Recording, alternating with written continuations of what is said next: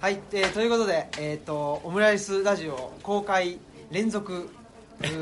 収録かな、えー第3部ということでねえーだいぶ、あのーなんですか日が沈みましてね、えー気温も下がってきまして、うんあのーカイロをつけたり、はい。ねえーえーと僕はコートをコートってこれななんてダウン。ダウンか。ダウンを着たりしてねもうまあ大体ねあの5時からだから大体こういうこと分かってたんですけど でもやっぱり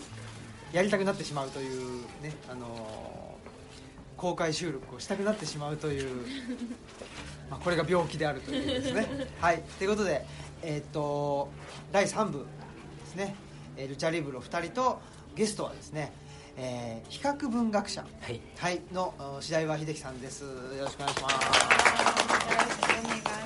はい、ありがとうございます。わざわざいえいただいて那須からナスからねはい那須からってそのねわわかりますか？那須の場所。すいません。那須とこの茨城のですね、まあ今三街道ってとこですかね、えーのまあ位置関係というか、はいあのどのぐらい離れてるんですか？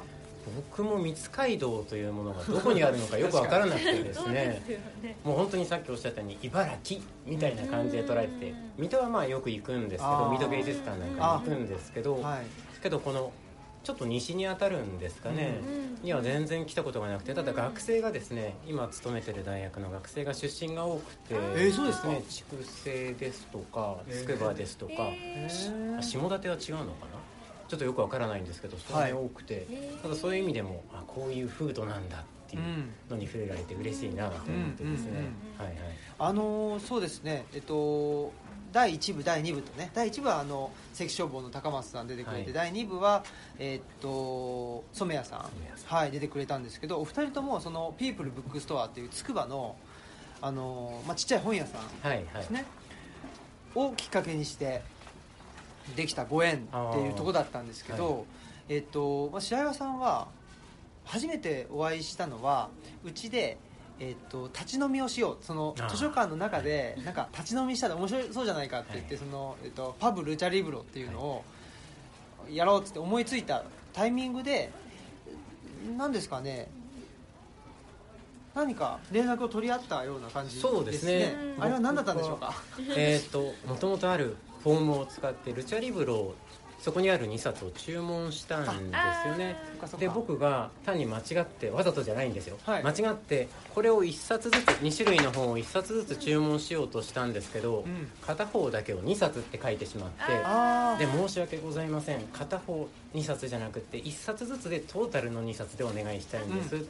でメールをお送りして、あはいでご丁寧なご返信をいただいて、はいいやいやもうずっとルチャリブロの活動を面白く拝見しておりまして、はい。実はあの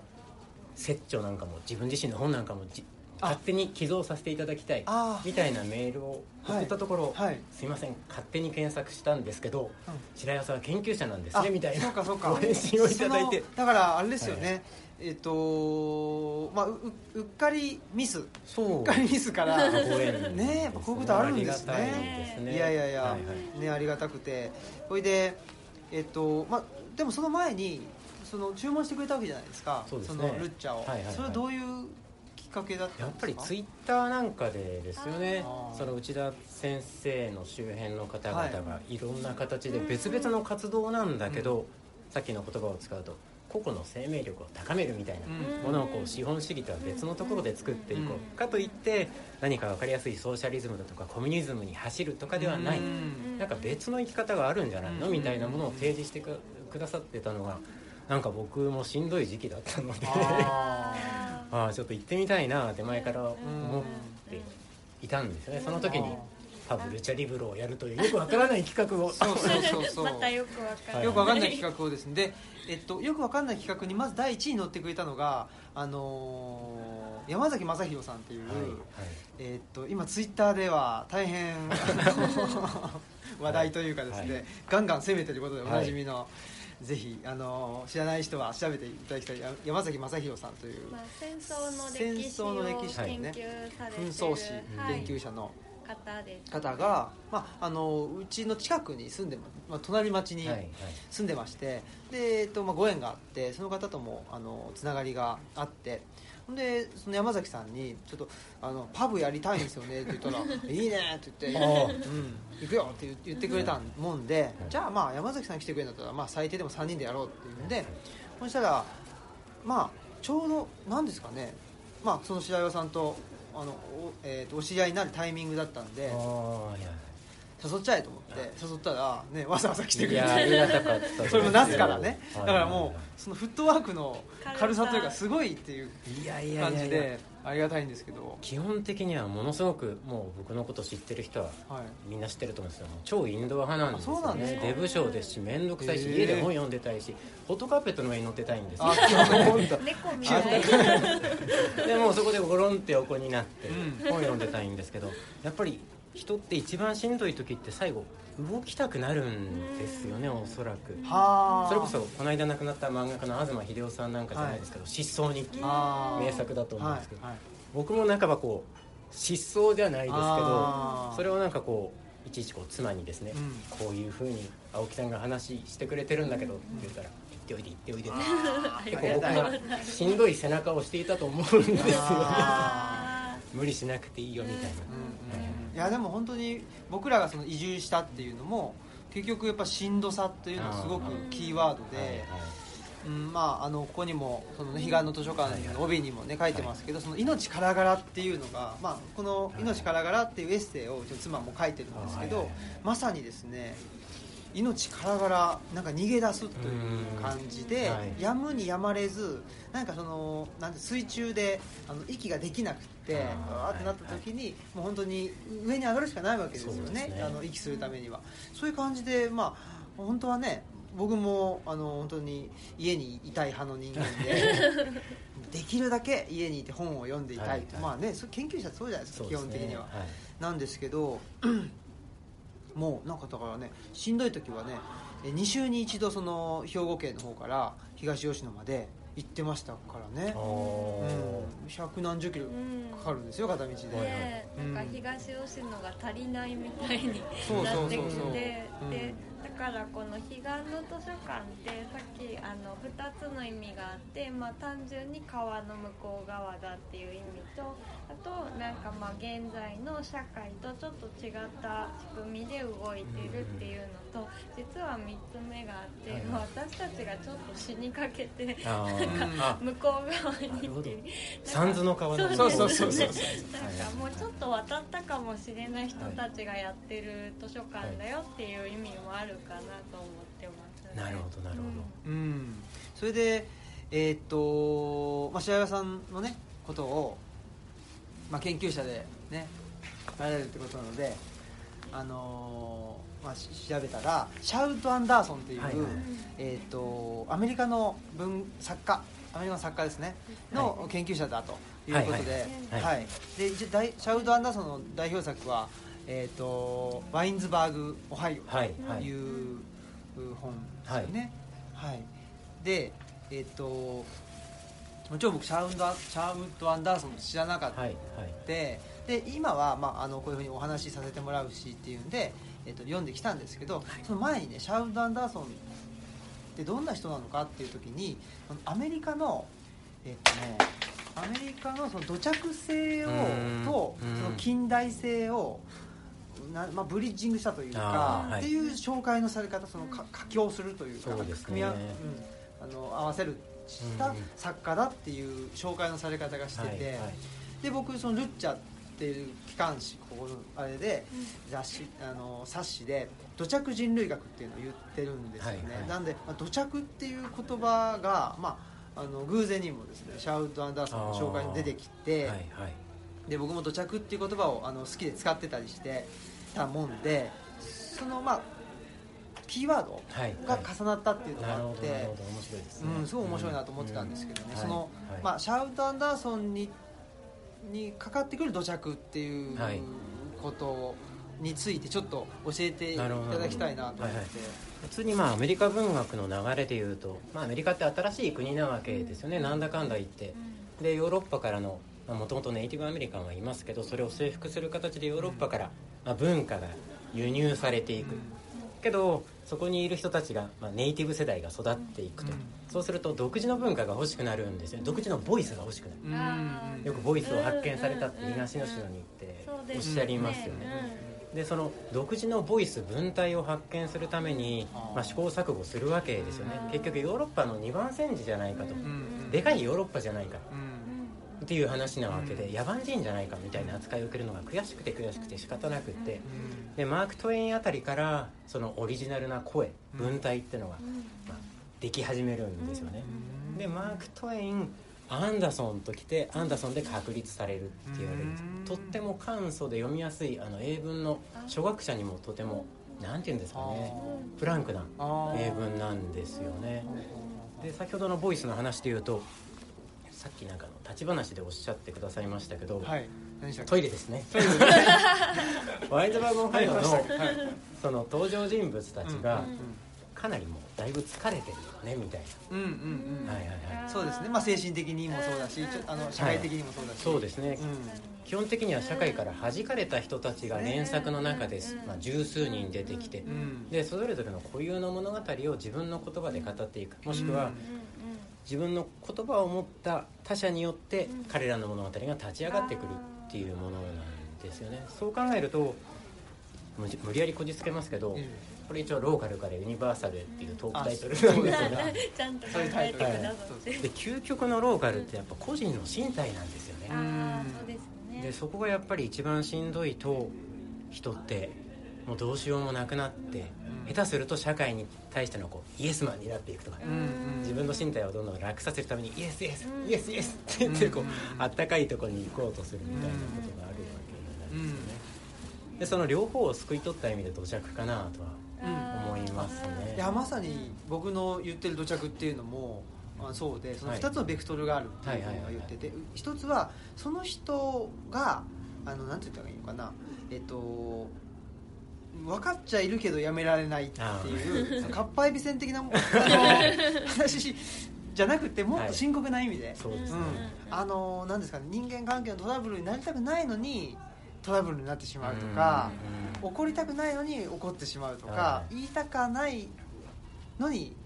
言ってしまうとか、まあそれこそさっきの不安になりたくないけど、はどうしても不安から逃れられないとか、そう、ん。っていう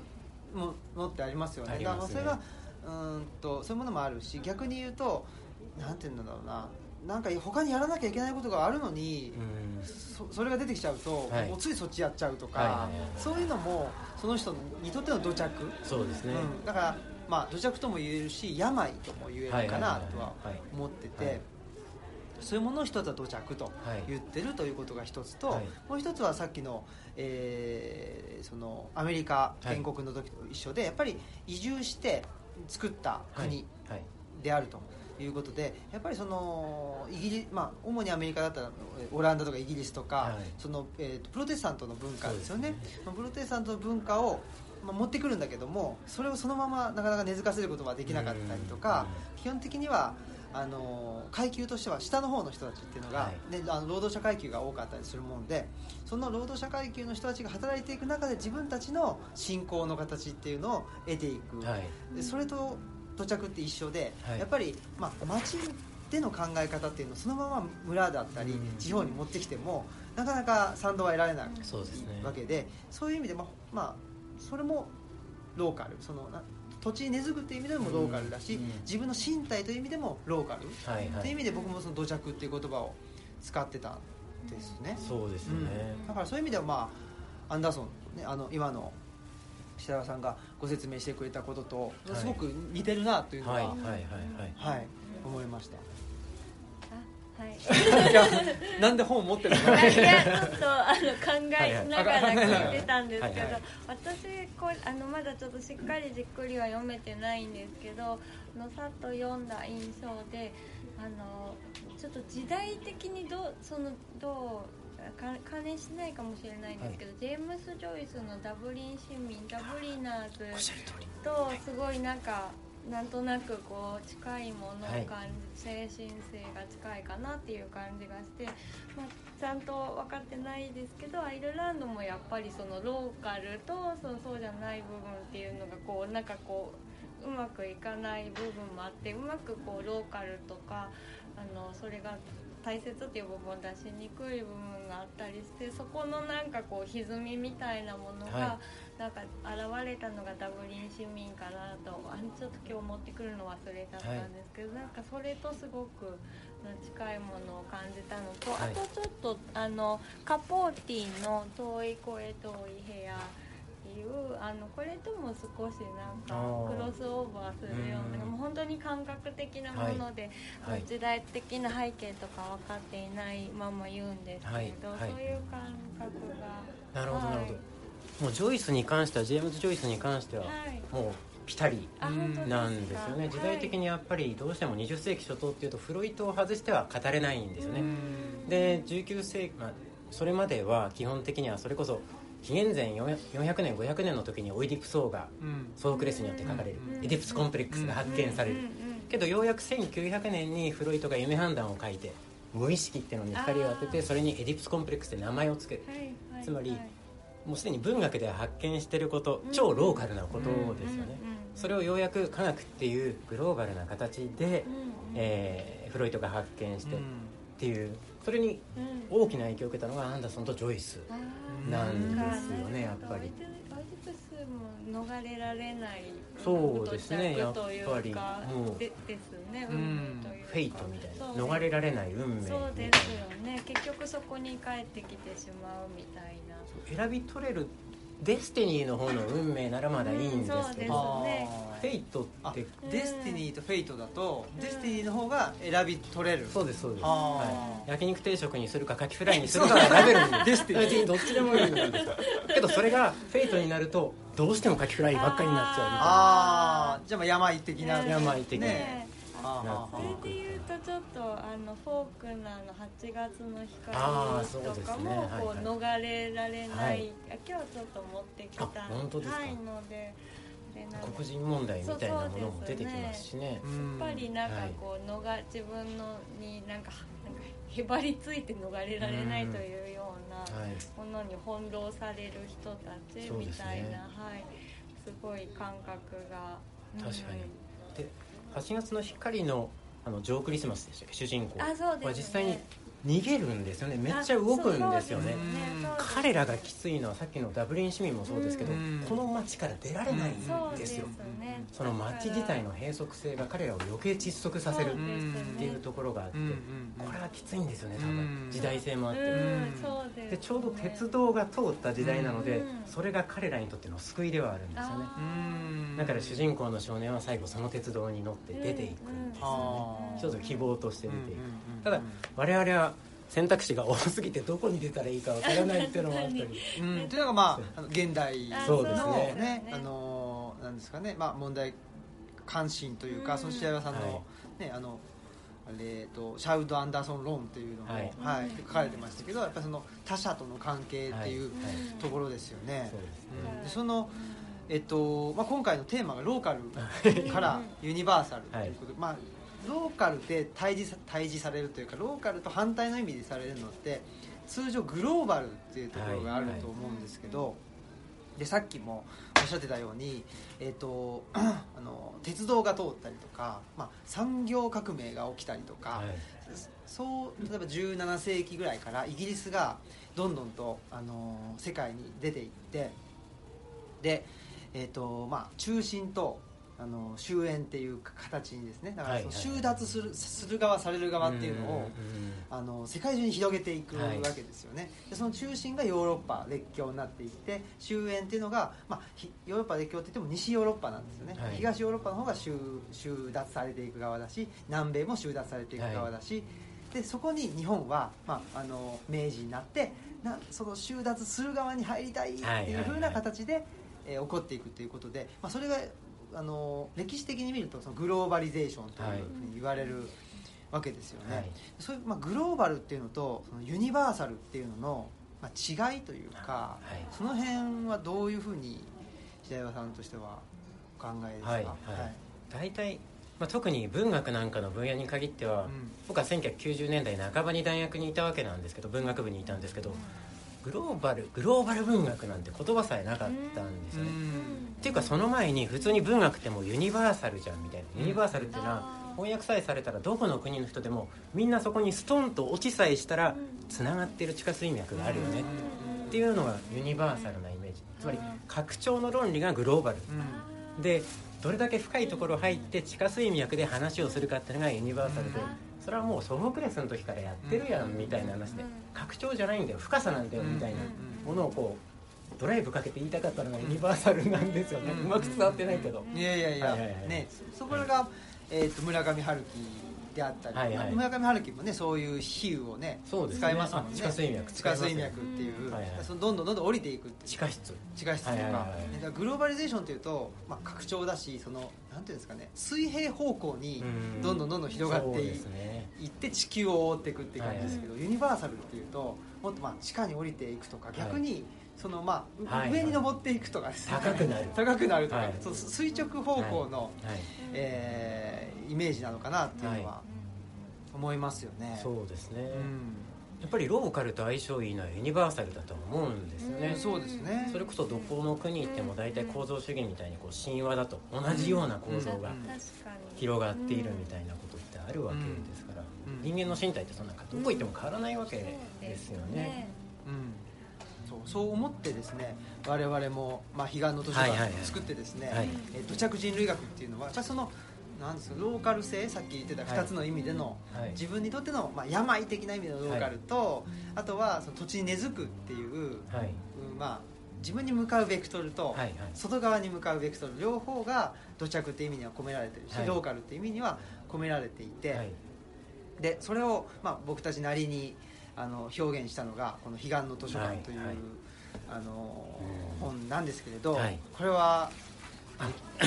いやいやあのいきなり振って申し訳ないですけど、あの読んでいただけたとあもちろんです。は もちろんですよ。ちょっとずっと僕が持っていたので妻が怒ったぐらいで早くさせて。あーありがとうございます、はいはいい、や嬉しいですね。はい。すごいたくさなん風船はい貼ってくださって、ありがとうございます。なんかまあねあの、はい。うんとよく言われるのがもうすごくその多岐にわたるはい。多岐にわたる言い方がねいいとね多岐にわたるはい。はいいやいやいやいうことなんですけどまあもうあのたくさんの要素をはい。詰め込んでるので、はい。本当にあのひ人によってあそうそうそれもすごく面白くて人によって読み方ももちろんはい。いろんな読み方してくれるし、あとは本屋さんだったらあのどういうなんていうのかなラインナップっていうかどういう本の隣に置くかっていうのが結構違ってて、はい。はいそれもすごく僕はあの楽しくって、なるほど。なるほど、うん、なんですけどね、はい、そうですね。やっぱりこれ基本的には当たり前ですけど美香子さんと宮子さんとあと新平さんが、はい。まあ、軸になってるわけですよね。今思いついたから言っていいですか？軸になっていろんな人たちが彼らをこうさせるんですよね。で彼らに対して自分自身の人生を開いていく。うん。うん。彼らだから開く。うんうんそれはもう構造としてはワインドワゴンハイなんですよね。真ん中にいるのがジョージ・ウィラードっていう新聞記者志望のまあ少年青年なんですよね。で新聞記者になりたいっていう子供と大人の間だから彼らはみんな開いていく。あ弱い相手だとうん人って開くんですよね、あはい、弱い相手でマウンティングしてくるのは最悪のやつだと思うんですけど 基本は開いていくんですよ。大変やろ大丈夫か？かわいいねってこの猫撫でてるみたいなうん感じになってくるんですようねん。はあはあはそういう。そう感じましたね今ですけど。あはいはい。あそれちょっとぜひ書評に書いてほしい。どこかから依頼があったらいくらでも。あーはいはい書きますよ、はい。本当にそのエッセイでも書いたんですけれど、もう本棚を自分たちがもうい読んでる本当に読んでる本棚を開いてるからものすごく無言った無防備で、まあちょっともうなんかすごい貧相な状態でやもう座ってて、うん。でもうもう隠すものはないぞっていう状態で座ってるのでなんかお客さんが来て本棚を見てなんかぽつりとこう自分のことを話してくださるんですね、は初めて会った人なんですけど、まあ、ちょっとちょっとやっぱ最近仕事しんどいんだよねとか、まあ、ちょっと悩んでるんだよねとか、まあ、時間がずっとちょっとなかったんだよねっていうことをなんかぽつりと言ってくれて、でもやっぱりこうなんか自分たちのすごい足りない面とか、まあ、弱い面も全部見せてるのでなんか。あの来てくださった方も見せてくれてるのかなっていうのは感じますね。いや本当そうですよね。怖いですよね本棚開くって。ね。特に研究者あね、ああの本読んでないなみたいな。思われるんじゃないかとかね、はいはい、いややっぱりねこのなんていうんですかね。あの見えない恐怖ほど怖いものってなくってどんどんどんどん恐怖って自分の中で拡大とか拡張大きくなっていくじゃないですか、誰もそんなこと言ってないのに、なんかこう言われるんじゃないかああ言われるんじゃないかとかね、はい、そこの恐怖が一番怖いわけであって、ね。うん、だからもう本当に開いてしまえばねななんてことはないっていうことなんですけどね。開くまでがあの怖いっていうねことがありますね。僕あの生きる上でモットーとか基本ないんですけど、はい一応1個だけあってですね裸で上機嫌なんですよね。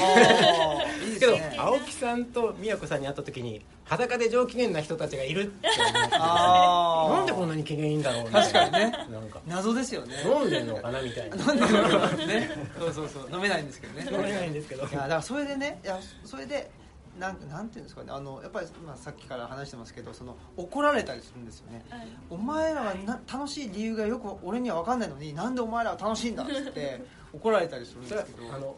同じ村の方々にってこといやいやいや。違う、うん、いろんな方面からいろんな方面。怒られてますね。怒られるっていうかね。怒られるっていうか本当になんか分かる私に分かるようにしろみたいな感じですか。ななんだかやっぱり捉えどころがないから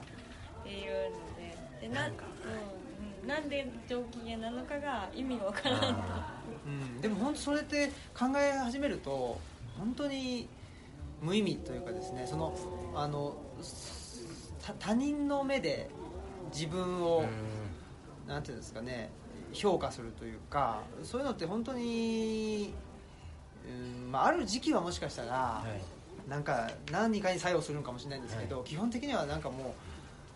う、うん、やめた方がいいやめた方がいいというか、だろうなとは思ってて、はい、で僕その普段あの障害者の人の就労支援っていう仕事をしてて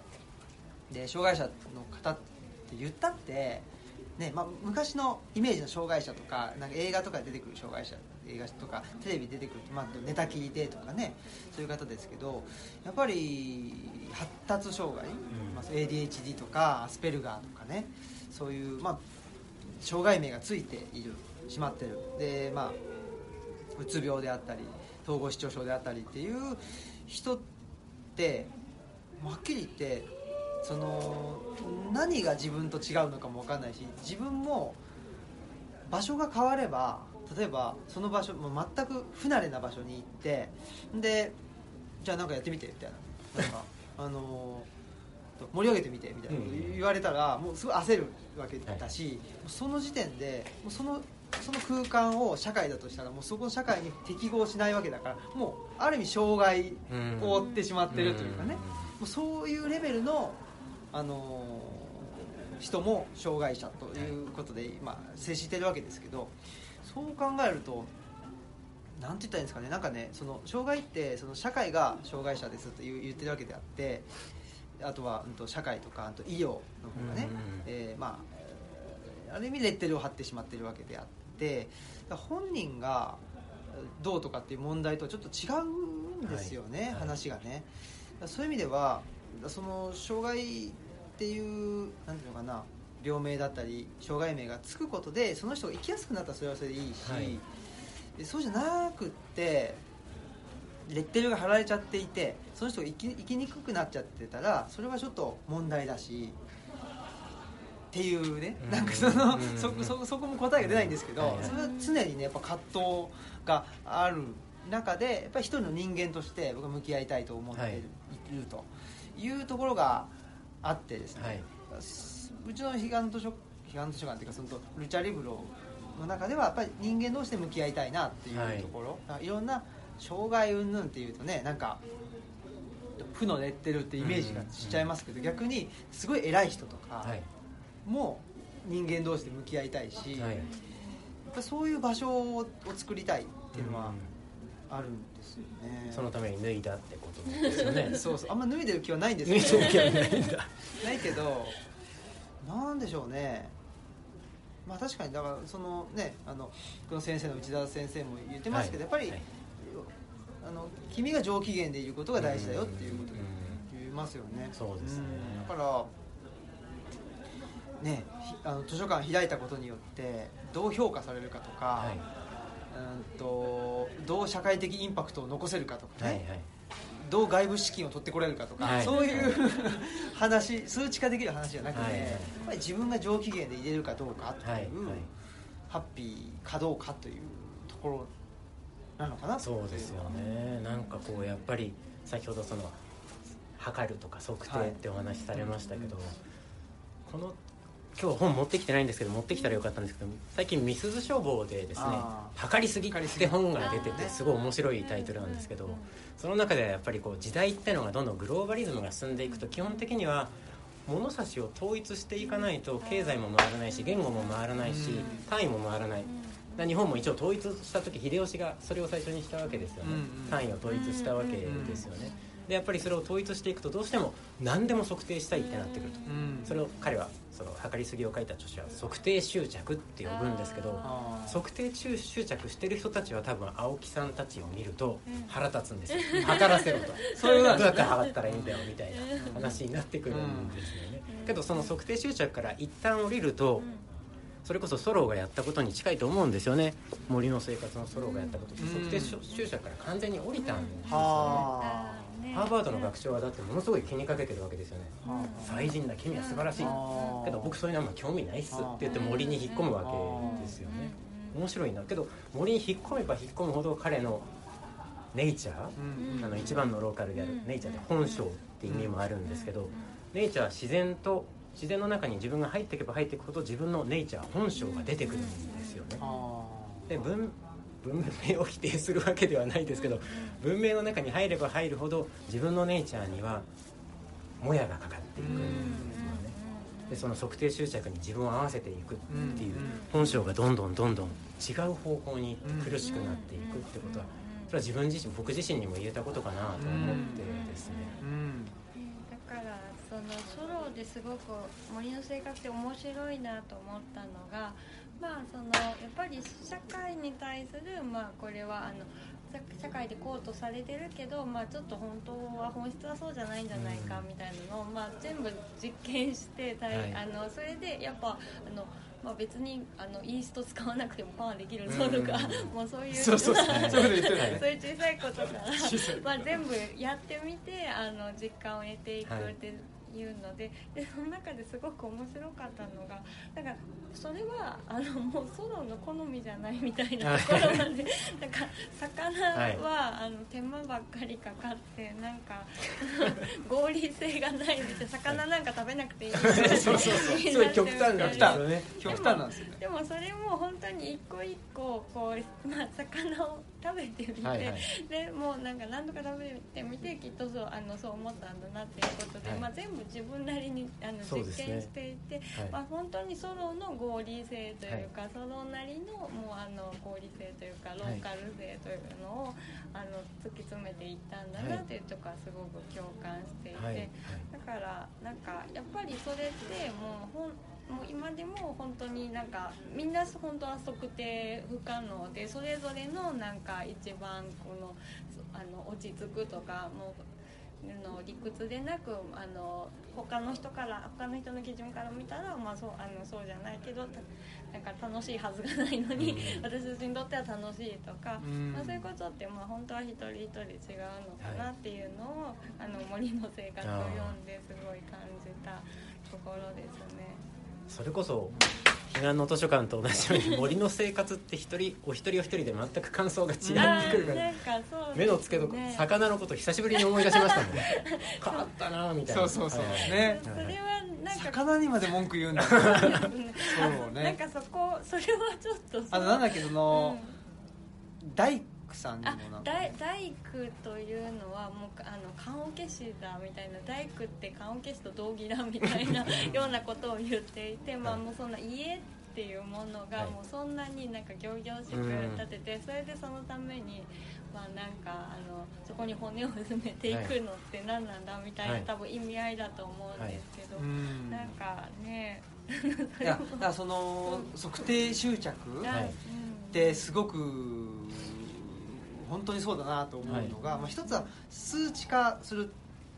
ために測定するっていうのもあるし、はいはい。そのなんつったんですかね数値化はしなくても例えば家って言ったらこういうもんでしょっうんていうのがもうみんなの中であるわけじゃないですか、は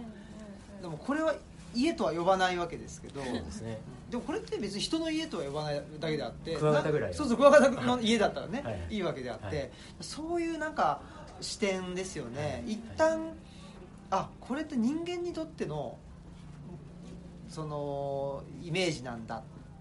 とか、はい。日本人にとってのイメージなんだとかだからその、多言語を学ぶっていうことの大事さって多分そこかなと思うんですよね。当たり前に言ってるのって日本人だけだとか、はい。逆にねその、えーとアングロサクソン系のね、はい。人だけがそう言ってることがなんかあの世界単位として言われてるって、それもおかしかったりとかそね。そこのなんかあのーに気づくっていうところはとっても大事なのかなっていうのは思いますね。だから僕もあのその彼岸の図書館でも書いてますけど、はい。男お男たるものみたいなマッチョイズム。マッチョイズムとかねなんかそんな全然ないけどでもなんかほらねお男はあの、えー家計を支えなければはい。ならないとか、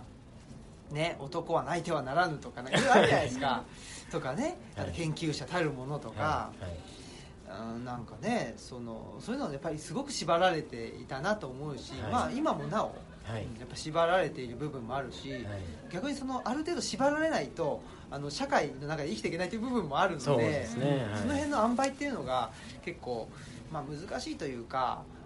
うん、それはもう永久にあの定めない方がいいんじゃないかっていう気は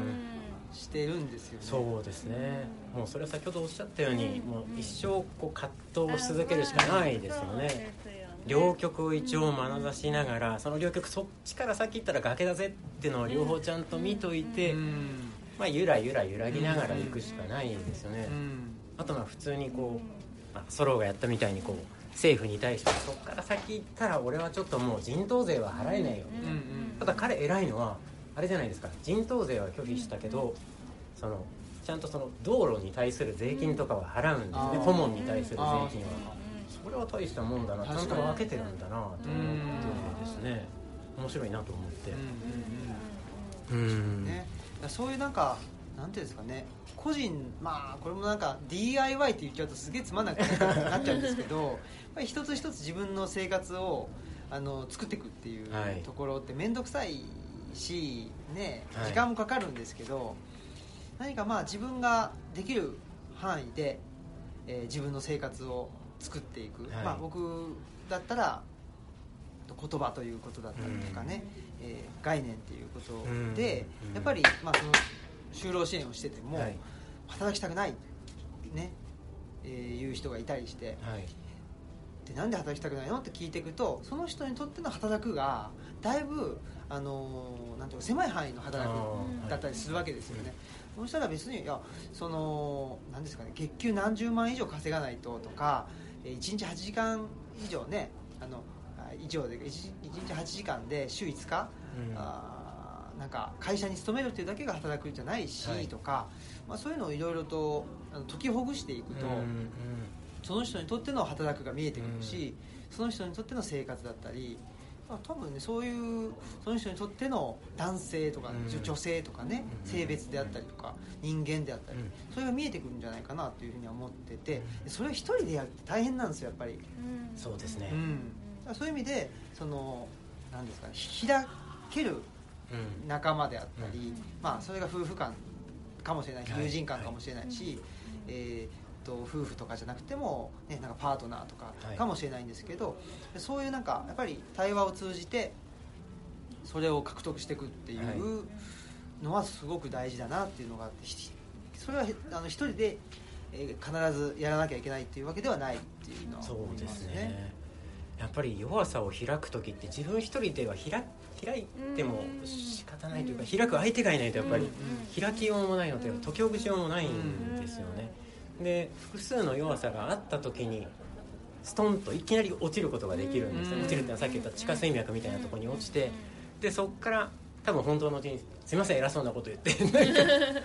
本当の人生が始まっていうん。もうそれしかないんじゃないかななととか思って。僕も思ってて、はい。それがねここに書いてあるあのとベテルの家の非援助論っていうやつでうん。まあ、あの当事者研究とも言われるんですけど、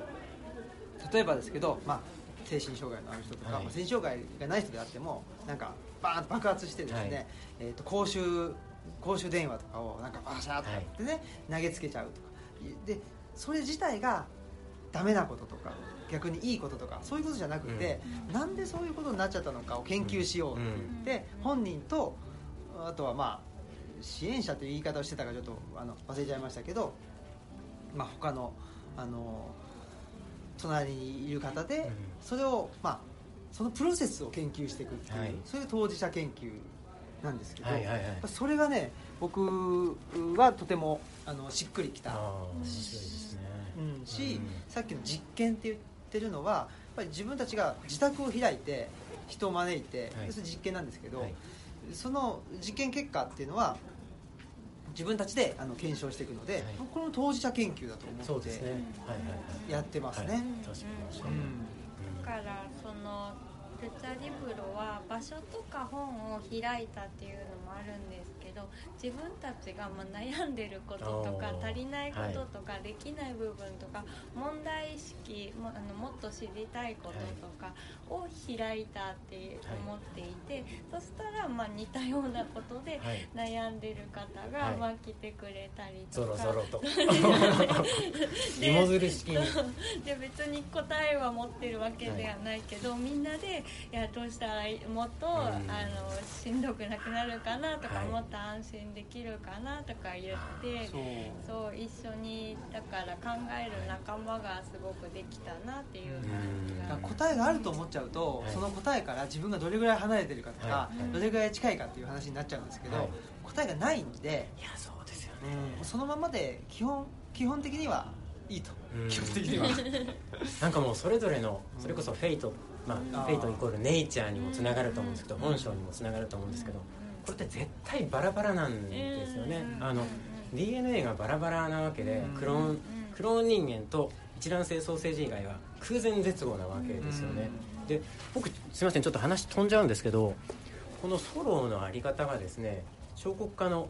あのジャコメッティにあそっくりだなと思ってですねジャコメッティの今日図録を持ってきてるんですけど細い。針金みたいな図録忘れました。細い針金みたいな彫刻なんですけど彼はなんで細くなるかっていうと最後に人間として残るギリギリのラインは実存はどこだ。例えばタイトルで「ウォーキングマン」っていう彫刻とか作るんですけども本当針金が単に獅子を持って歩いてるだけなんですよね。けど歩くって見える最後の実存は何なのか。つまり最後のネイチャー歩くってネイチャー。はあ人間のフェイトはどこなのかっていうのをどん。どん削っていくことで見出していくんですよね。でソロもやソロがやったこともまるっきり一緒なんですよね。だそのネイチャーを曇らすような文明から離れて本当に自分にとって大事なもの絶対これは持ってかないでってものどれなの？でさっき先ほどおっしゃった就労支援のそのベテルの家爆発しちゃう。うん。どうしてもそうしちゃう、ん。でこれやっぱフェイトとネイチャーなんですよね。でそれを一緒に探っていく。もしかしたらその社会的にマイナスかもしれないけど、社会的にマイナスなものって人生上絶対プラスになるので、うん。使い方次第で絶対プラスになるのでそれを一緒にやっぱ一人では無理ですよね。うんうんうん。文殊の知恵じゃないですけどその岩さんの情報公開そうね。みたいなことをお互いし合って。そう。それでやっぱりねあの僕の先生の内田達郎先生の本のねそのタイトルであはい。これすごいタイトルだなと思ってそれですっと力があの肩の力が抜けたっていうのは一人では生きられないのも芸のうちっていうあったんですよ。だから自立、まあ、よく言いますけどね、はいはい。えーあのこのねえっ、と東京大学のね、はい。えー先端科学技術センターの熊谷さんね、えー脳性麻痺そうですね。の方ですね。はい。もうおっしゃってますけど自立っていうのは決してその一人ではい。何もかもができるようになることではないと、うまく他人に、まあ、頼れる。うまく、まあ、依存できるうん。関係をうん作るっていうのが自立なんだよっていうことを言ってて、うん。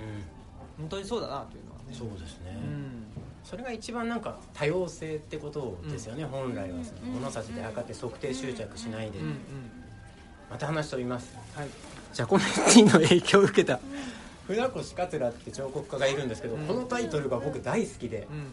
「個人は皆絶滅危惧種という存在」うん。個人は皆絶滅危惧種という存在。本当そうなんですよね。でみんなバランバランなんですよでそれをいかに引き出すかっていうのは本当は教育だったりうん。福祉の仕事だったりするわけだと思うんですけどうんその教育が一丸となってなんかもう「お前は何点お前は何点」とかってこうで教員にも「お前は何点お前は何点うん」給料100円100万引きみたいなうん。しちゃったら終わりなんですよね。ねえ。ただまあそうそうなっているね現実があるっていですね。うことなのでね。ねもまあなんかまあそういう世界でまあ確かにまああの分かりやすいからそういう部分もあるけどでも全然違う世界も、まあのあるよっていうことで、それこそ森があるよとか彼岸があるよって思ってるだけでもだいぶなんか気持ちの面で、ね、いや本当そうなんですよ。違うのかなってねうん思いますね。はい。ということで、はい。はいまあ大体お時間になってなったんですけど何かあの誰かもしご質問とかあればお一人いかがですかね。なけれあじゃあお願いします。すごくいい言葉だなと思ったのがヘイトをまあいくらマイナ